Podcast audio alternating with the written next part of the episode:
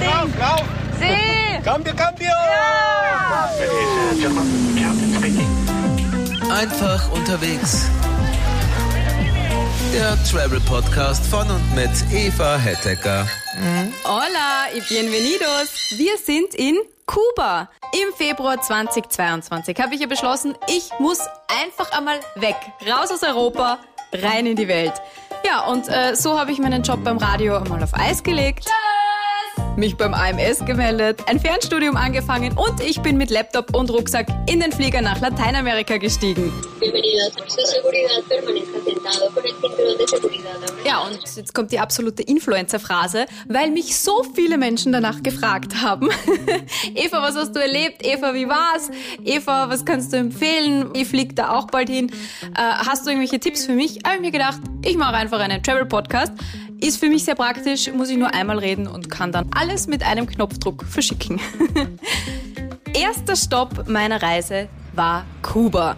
Und als ich in Havanna aus dem Flieger gestiegen bin, habe ich noch nicht gewusst, dass Kuba auch das Highlight meiner Reise sein wird. Hätte ich das gewusst, hätte ich immer wieder mit Kuba angefangen. Kuba ist einfach eine komplette Zeitreise. Falls ihr noch nie in Kuba wart, ähm, habe ich euch in Folge 1 meine Tipps aufgenommen, die ich gerne vorher gewusst hätte, bevor ich dort gelandet bin. Man muss sich das so vorstellen. Du siehst 50, 60, 70 Jahre alte Autos herumfahren und dementsprechend riecht's auch überall nach Benzin und ja, wahrscheinlich leider Blei. Pferdefuhrwerke sieht man herumfahren. Nirgends gibt's Werbetafeln oder irgendwelche Werbeanzeigen und es gibt kaum Internet. Also es war gleich von Anfang an voll der Detox für mich. Ich bin ja absoluter News- und Handy-Junkie.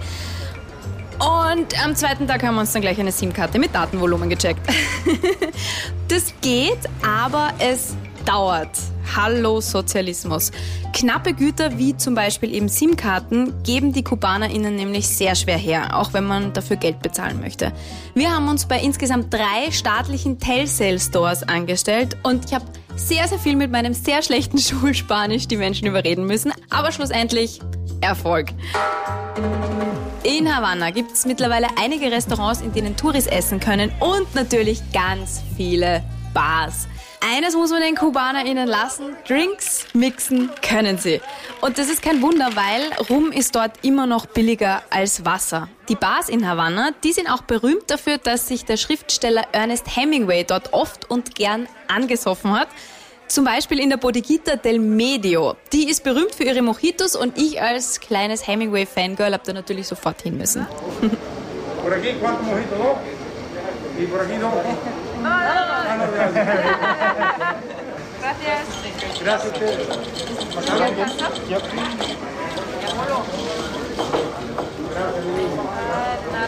Die Bodeguita war übrigens nicht halb so touristisch, wie ich das befürchtet habe im Vorfeld. Man muss aber auch einfach sagen, wir haben wahrscheinlich verdammtes Glück mit unserem Reisezeitpunkt gehabt, direkt nach der Öffnung, nach der Corona-Pandemie. Wir haben also dort Mojitos geschlürft mit Blick auf die Fotos von Hemingway und äh, über der Bar ist so ein riesiges Autogramm von ihm gehängt. Und natürlich hat es dort vor Ort Live-Musik gegeben.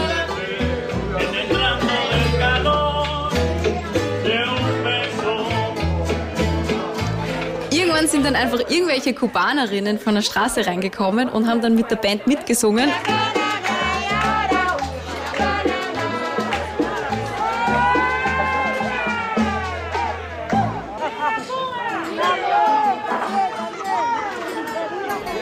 Ja, und überall natürlich Viva Kuba, es lebe Kuba. Also man merkt den Nationalstolz schon sehr. Gleich am ersten Tag in Havanna sind wir dann zum Strand gefahren. Das habe ich schon kurz in Folge 1 erzählt. Vom Parque Central gehen mehrmals am Tag Busse raus. Äh, man muss einfach nur schauen, wo Santa Maria del Mar draufsteht und dann auf einen der Stops, wo es einem halt gefällt, aussteigen. Vamos hacia las playas del este. Tenemos cuatro paradas en nuestro recorrido. Cada 40 minutos puede regresar a la ciudad y hasta las 5 de la tarde. Hin und Retour kostet die Busfahrt 5 US-Dollar für Touris. Die zahlen dann bitte auch mit Kreditkarte. Einheimische dürfen natürlich in Pesos zahlen. Aus Havanna raus darfst du dann noch den ultra tollen Tunnel bewundern, durch den der Bus fährt. Die waren unfassbar stolz drauf. Äh, ja, es ist vermutlich einfach auch der einzige Tunnel auf Kuba. Nach drei Tagen Havanna sind wir dann mit Freunden nach Cienfuegos gefahren. Das liegt im Süden an der Küste. Vier Stunden Fahrt waren das mit dem äh, Taxi Collectivo. Und ja, man muss sagen, Cienfuegos ist eine nette kleine Stadt, aber ja, unspektakulär. Eine Nacht, einen Sonnenuntergang, mehr braucht man nicht, finde ich. Es gibt äh, einen richtig niceen Malekon dort. Also Malekons sind ja so Uferstraßen mit Mauer, direkt am Hafen, am Meer. Und äh, da kann man in Cienfuegos wirklich nett den Sonnenuntergang anschauen. Und es gibt natürlich überall dort Live-Musik. Egal wo in Kuba ihr gerade seid, fragt euch einfach nach der hiesigen Casa de la Musica durch. Dort spielen meistens lokale MusikerInnen und äh, man zahlt einfach fast kein Geld für sehr viel Musik. In Cienfuegos waren wir im Teatro Thomas Terry. Da hat eine riesige Band aus der Gegend gespielt.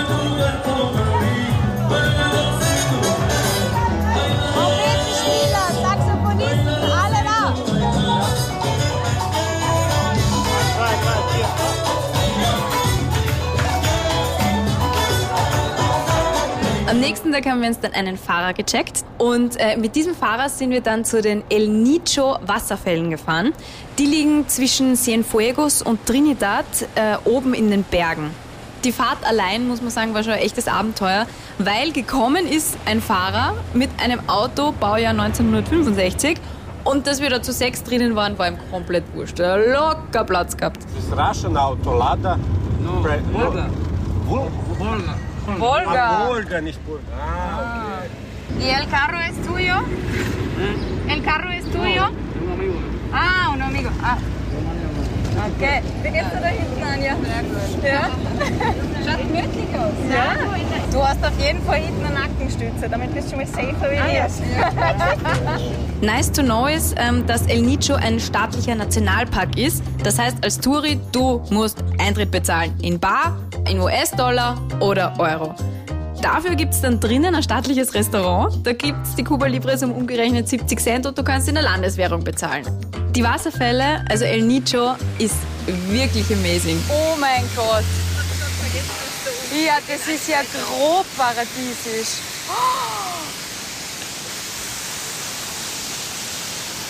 Siehst du, Wahnsinn, wie hoch ist denn das? Eins, zwei, drei, vier, fünf, sechs, tausend Wasserfälle. Schaut aus wie bei Pocahontas. total imposant, wenn du denkst, wie viel Liter in jeder Sekunde da herunterschießen. Kubanische Niagarafälle.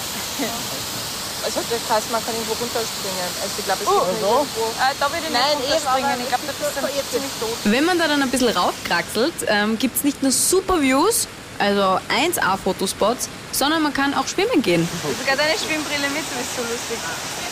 Ich dachte, vielleicht gibt es ja was zum Schauen. Bitte setzt sie auf und schau uns ja.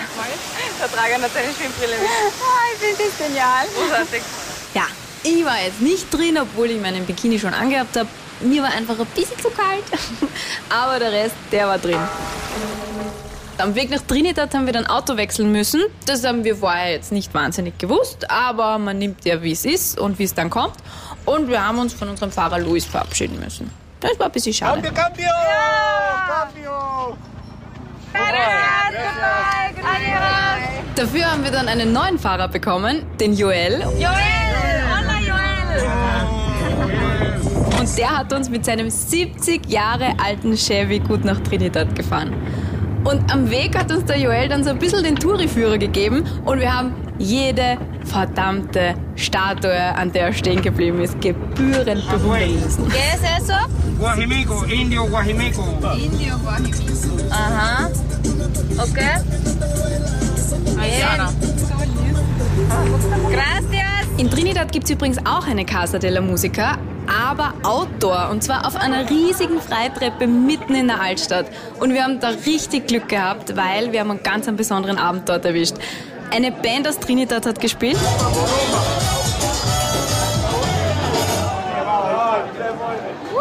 Die halbe Stadt war dort vor Ort und für 100 Pesos, also umgerechnet 1 Euro Eintritt, hast noch eine Flasche Havanna Rum on top bekommen. Also needless to say, dass vielleicht deswegen auch so viele Menschen dort waren und die ganze Stadt richtig, richtig, richtig fett war. Irgendwann hat uns dann äh, ein Kubaner zum Salsa-Tanzen geholt und irgendeine andere coole Kubanerin ist einfach hergekommen und hat gesagt, ja, äh, sie ist Salsa-Lehrerin, also natürlich nicht auf Deutsch, sondern auf Spanisch und äh, ob sie uns ein paar Salsa-Moves beibringen darf. Ja, und zack, wir waren einfach mittendrin.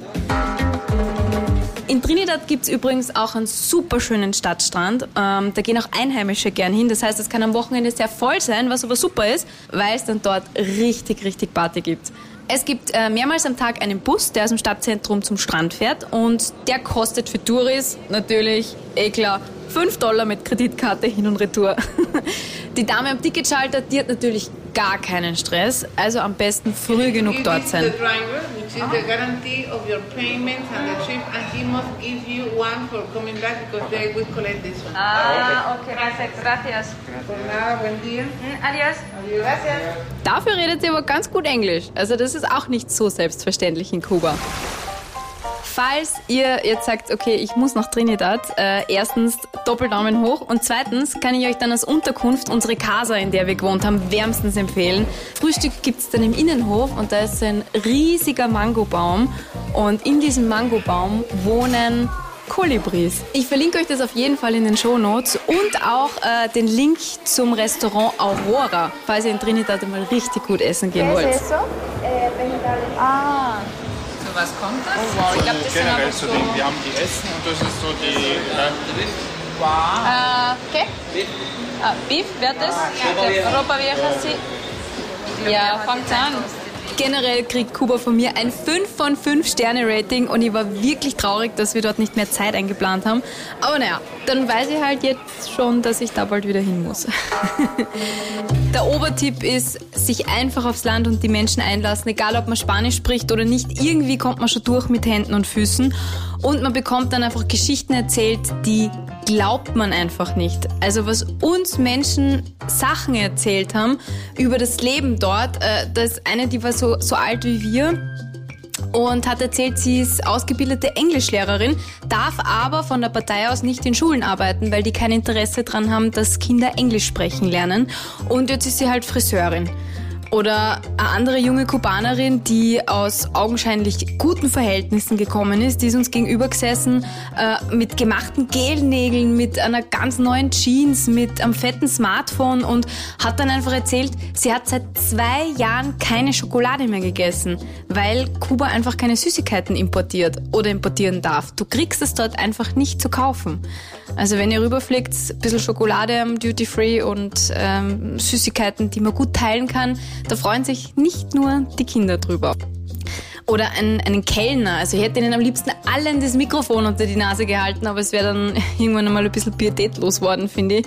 Äh, der Kellner hat gehört, ja, die sind aus Österreich. Und ist herkommen, hey, Alaba, Anautovic, Mozart. Der hat sofort gewusst, wo Österreich ist. Oder mh, so ein alter Kubaner, der hat keine Zähne mehr gehabt und wollte uns auf der Straße ganz, ganz dringend seinen Rum anbieten. Also kleiner Spoiler, in dieser Flasche war nicht mehr ganz so viel drin. Äh, Und plötzlich hat der einfach fließend Serbisch mit uns geredet. Ja, wie bist du das? Ja, okay, no problem. Adios, hasta luego. Der hat der schon diesen ganzen Rum ausgetrunken? Hat der schon diesen ganzen Rum Ja, ausgetrunken? schaut so aus. Aber dafür kann er ab, ist in der äh, serbischen Aussprache top. Wirklich? So, was ihm weil das Lobo gesagt hat, hat er perfekt wiederholt. Genau. Geil. Naja, weil er halt schon genug getrunken hat. Das ist aber das Geheimnis bei diesen Sprachen. Und am Ende noch ein kleiner Tipp, der mir nicht unrelevant scheint. Äh, von Kuba aus nicht über die USA heimfliegen.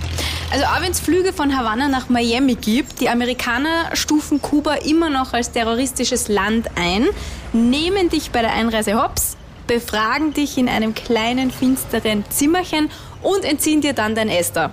Also ich sage jetzt nicht, wer es war, aber irgendjemand aus unserer Reisegruppe einfach unterwegs hat das für euch getestet. Einfach unterwegs. Der Travel Podcast von und mit Eva Hettecker. Hm?